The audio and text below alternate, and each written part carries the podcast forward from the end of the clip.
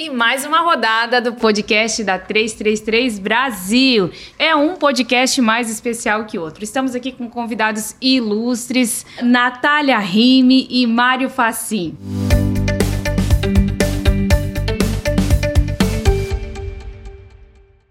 Mário, conta pra gente, Mário, você que é CEO de uma grande empresa eh, de produção de alimentos, que é a Master.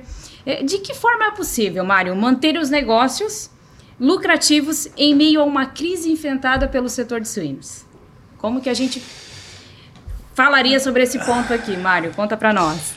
Ah, se falar que nesse, nesses últimos tempos, vamos falar assim, nos últimos dois anos, é, você deixou resultado, você estaria omitindo a verdade, né? Os últimos dois anos foram extremamente difíceis né, e desafiadores. Eu trocaria o resultado pela sobrevivência, como que nós conseguimos sobreviver. E aí sim, né, você...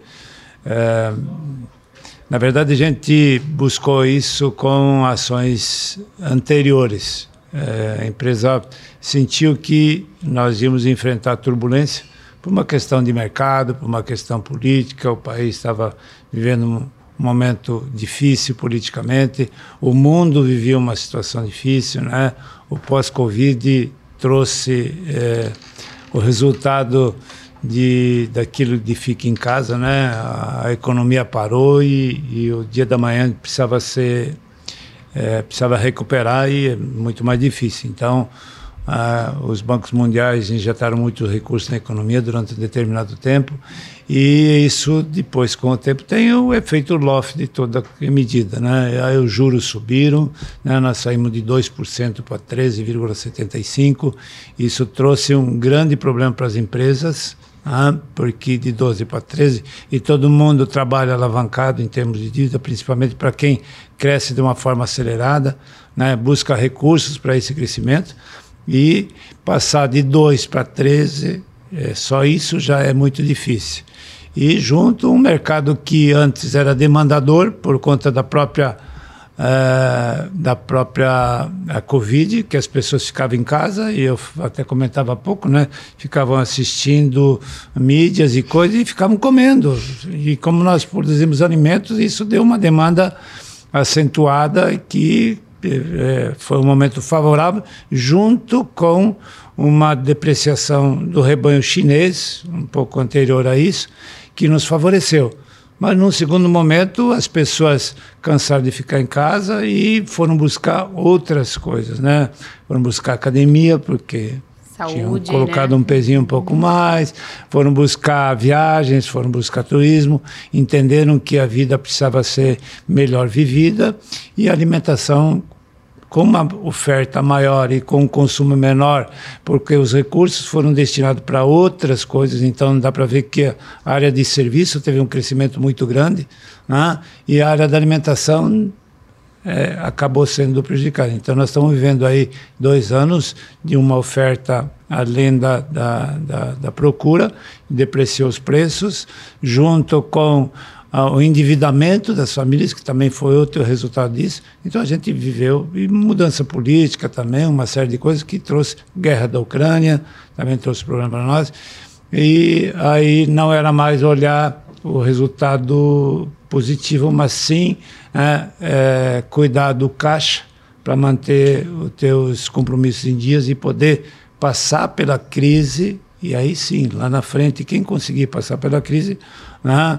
sempre falo, quem chega antes toma água limpa, né? E quem, quem não consegue fica pelo caminho. Infelizmente, felizmente, eu acho que isso é o resultado do capitalismo. Tem horas que o capitalismo vem pela eficiência e tem horas que ela vem pela dor, que é o nosso caso de agora.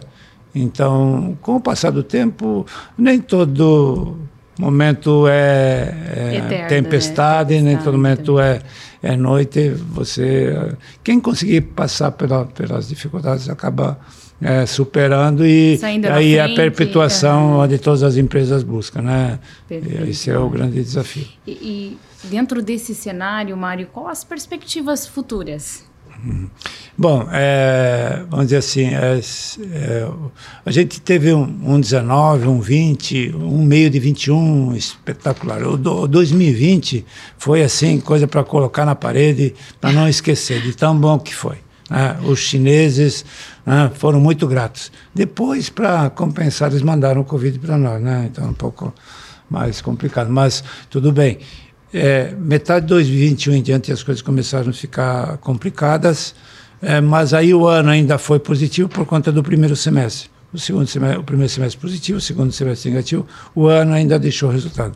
2022 foi muito ruim, muito ruim, talvez o pior dos anos dos meus ah, longos anos de suinicultura. Ah, e o 23 também não foi bom porque acabou né, é, é, tendo o problema da, da, guerra da Ucrânia, acabou os juros no mundo inteiro subiram, no Brasil também, acabou mudança de governo também, é, uhum. também afetou. É, o, mas o 23, vamos dizer assim, menos ruim do que o 22. E nós entendemos que o 24 é, pode ser um ano é, positivo. É, quando falo pode, não estou afirmando. Né? Por conta do que? Da redução do custo. É, é, Para você ter uma ideia, os suínos que hoje chegam na indústria, na nossa empresa, chegam com custo e a gente chama de, de custo CPV, não agrega financeiro, não agrega é, custo logístico, não agrega tributos, né? é, a 5,34. Mas com o o, a ração que eu produzo hoje, se eu fizesse o suíno hoje, ele chegaria a 4,92. Então nós temos aí 40 centavos o quilo de redução de custo, que é a diferença entre o contábil e o que a gente chama de custo de reposição. Né? Então há uma tendência sim por conta da, da boa safra que nós tivemos. Né? É, se a Argentina não tivesse tido a pior safra de todos os tempos, poderia ter até um, um custo melhor, mas eu acho que está adequado entre é, consumidor e produtor, o produtor de grão acostumado a, a, ter uma margem de 40%, 50%, está tendo 10% e está chorando, né? Nós acostumados a ter 3%, 4%. né?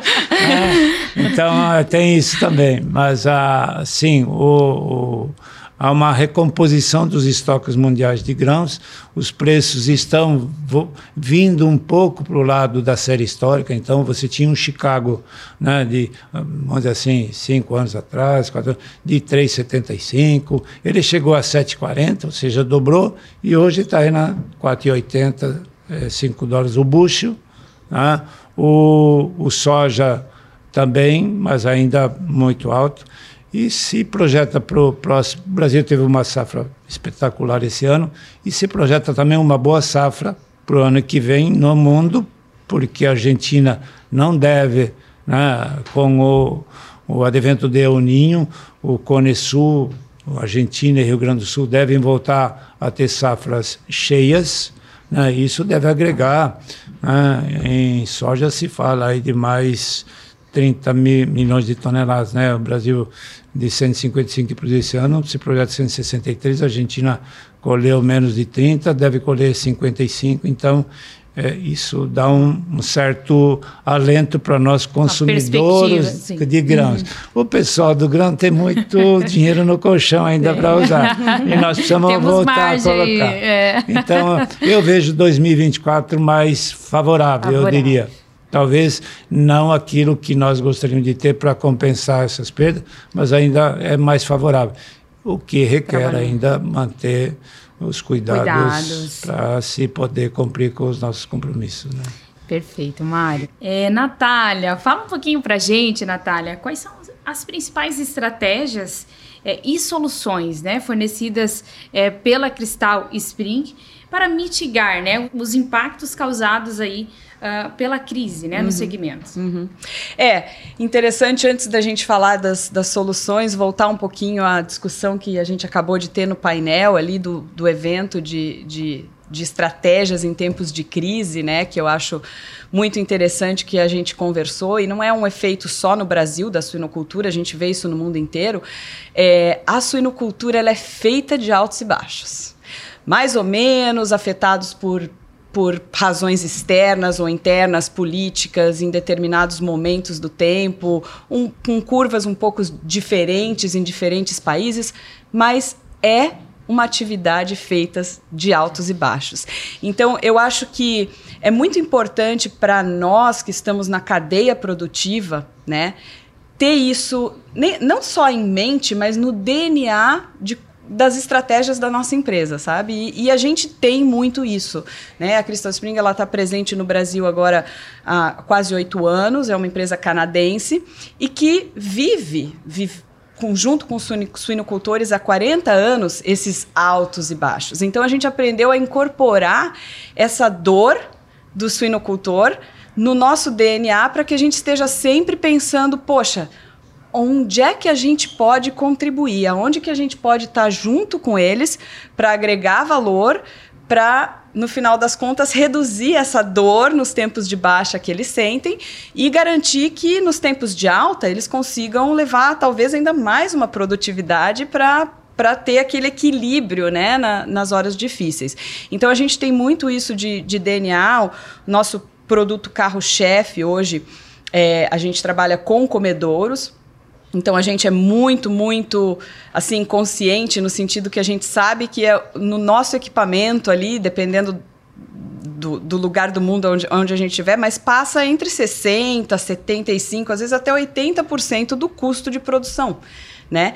Então, a inovação que a gente coloca ali, o que a gente dedica para fazer um produto que realmente funcione, é sob dois aspectos produtividade e sustentabilidade, porque mais e mais a gente está sendo cobrado como indústria, como cadeia, para fazer mais com menos né? E a ração, a água, são bens ali que estão sempre é, interagindo ali no, no, na linha de produtos que a gente faz e a gente precisa estar tá trazendo essas, essas soluções. Então, o nosso objetivo é sempre buscar um produto que vai fazer com que o produtor consiga reduzir desperdício de ração, desperdício de água e crescer aquele animal da forma mais produtiva possível, com boa conversão alimentar, para realmente estar tá fazendo mais com menos. E, claro, durabilidade, porque a gente sabe que quando a gente consegue ter um, um investimento de longo, longo prazo, né, assim que esse investimento ele tiver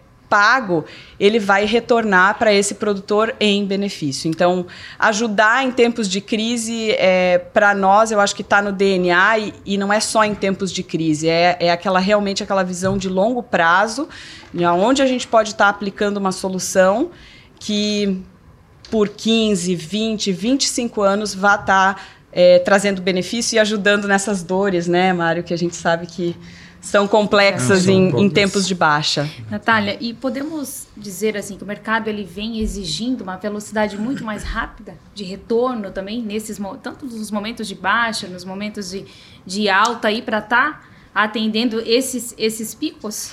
É, eu acho assim, toda vez que você tem uma, uma crise ou um momento de baixa, né? É, é normal do empreendedor, né, e de cada suinocultor nosso como empreendedores que são, é, a ansiedade, né, de você querer ali um, uma solução rápida, um retorno. A gente discutiu muito sobre isso hoje. É, ajustes eles precisam ser feitos, mas eles também precisam ser bem pensados, né? Então eu acho que é, tem mudou um pouco a mentalidade de ah eu só saio cortando sem pensar na consequência do que eu estou saindo cortando.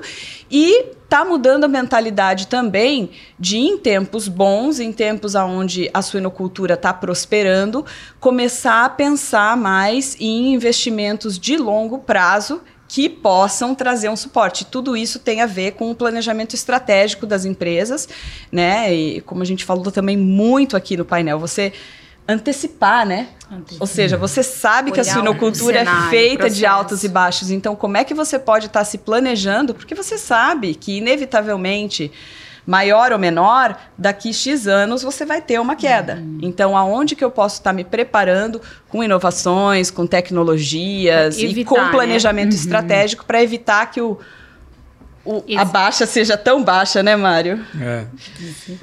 A gente vive isso no, no, nosso dia a dia, né? Principalmente nos dias atuais.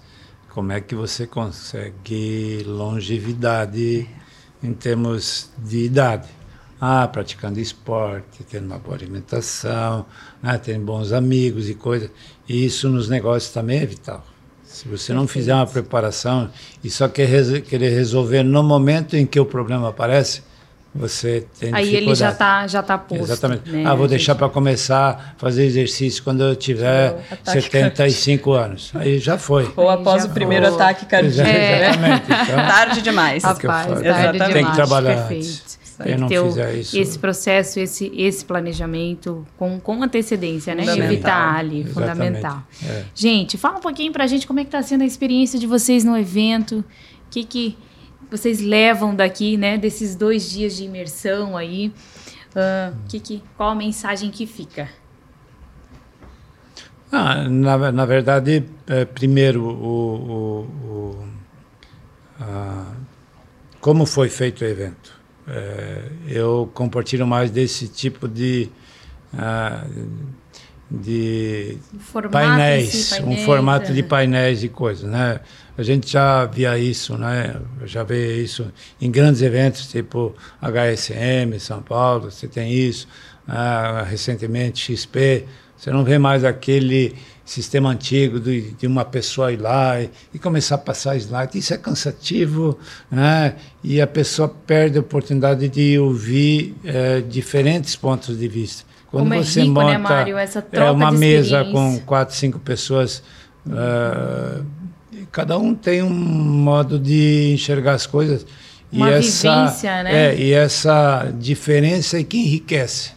É, é, porque está lá a pessoa, você não pode fazer perguntas, no final faz três perguntas, quer dizer, fica difícil. Mas num debate, e até pela, pelo improviso, eu acho que uma coisa é, é chegar lá porque você pode contratar os universitários faz tudo bonitinho, você chega lá fica fácil de passar, né? Mas ao vivo é muito mais real e eu acho que é muito mais enriquecedor. Então eu achei legal, sim. E também o grupo, né? Quando você põe, por exemplo, eu, eu participei de uma XP que tinha, é, eu acho que tinha 10 mil pessoas no anfiteatro. É complicado. Ah, então, um grupo menor. Manter o é, intimismo. coisa, eu acho que sim. Consegue né? ter uma conexão maior é. também, é, um, né? absorver, enfim. Né? Exato. Não, eu achei bem legal, sim. Parabéns para vocês. É, eu parabenizo a equipe da 333 também. E, e, agradeço por eles terem nos ouvido, porque eu acho que esse foi um evento construído é, junto com a comunidade é, da 333 e, e, eu lembro, a equipe da 333 vai lembrar quando eles perguntaram um pouco do meu feedback há, há mais de um ano atrás, e eu falei, não façam mais do mesmo. Hum. E eu acho que eles conseguiram isso, é, não só por tudo isso que o Mário falou, que eu que eu tô completamente de acordo, mas eu acho que também por eles terem conseguido trazer as lideranças de mercado e nós que somos lideranças e gestores de negócios dessa cadeia da suinocultura, porque realmente o nosso tempo. É, hoje a gente está aqui, a gente está lá, às vezes para cada um está às vezes num país ou num, num estado uhum. completamente diferente e 100% imersos na, na, gestão do dia a dia dos seus negócios, nas equipes e tal. Então, é realmente muito difícil para a gente parar. E mais ainda para a gente conseguir estar tá nesse ciclo que é tão importante. E, e e, e, eu acho que os painéis eles foram um reflexo disso, né, Mário? Porque para nós falarmos dos nossos negócios, dos nossos desafios, das coisas que a gente vê acontecer na suinocultura, no mundo, é, é muito natural, né? A gente faz isso com naturalidade. Eu acho que o evento mostrou justamente isso. O pessoal sentou lá e trocou ideias, falou com naturalidade. E eu acho que é, ter essa, esse, esse momento para fazer isso entre, entre as lideranças, entre nós, é, é, bem importante, bem importante. Gente, fica aqui o agradecimento da 333 pela participação de vocês, o carinho, né? Sucesso e obrigada por contribuírem aqui com assuntos tão relevantes para o setor. Nós que agradecemos. Obrigada. Obrigado pelo convite.